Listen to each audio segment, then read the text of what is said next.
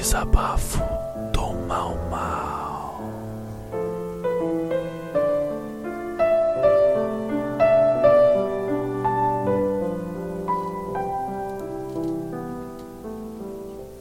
O que eu queria que entendesses é que eu sou uma pessoa com certa inteligência, certa cultura, certa sensibilidade e certas ideias que não te agradam. Mudei muito e não preciso que acreditem na minha mudança para que eu tenha mudado. Caio Fernando Abreu. Postei essa citação do Caio Fernando Abreu no meu Facebook, porque me lembrei que uns anos atrás fui para Fortaleza com um cara com quem eu me relaciono há bastante tempo.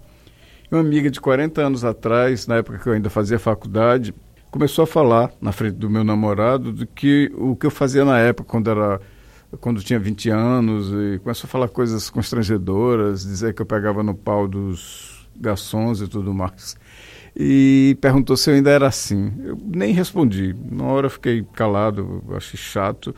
Mas depois fiz um post, como normalmente eu faço, como é do meu estilo.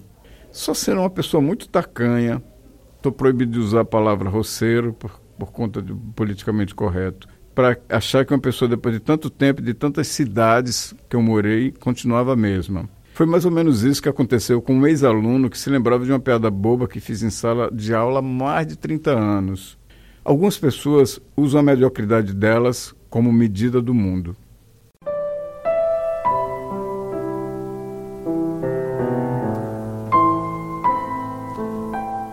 Desabafo do Mal Mal.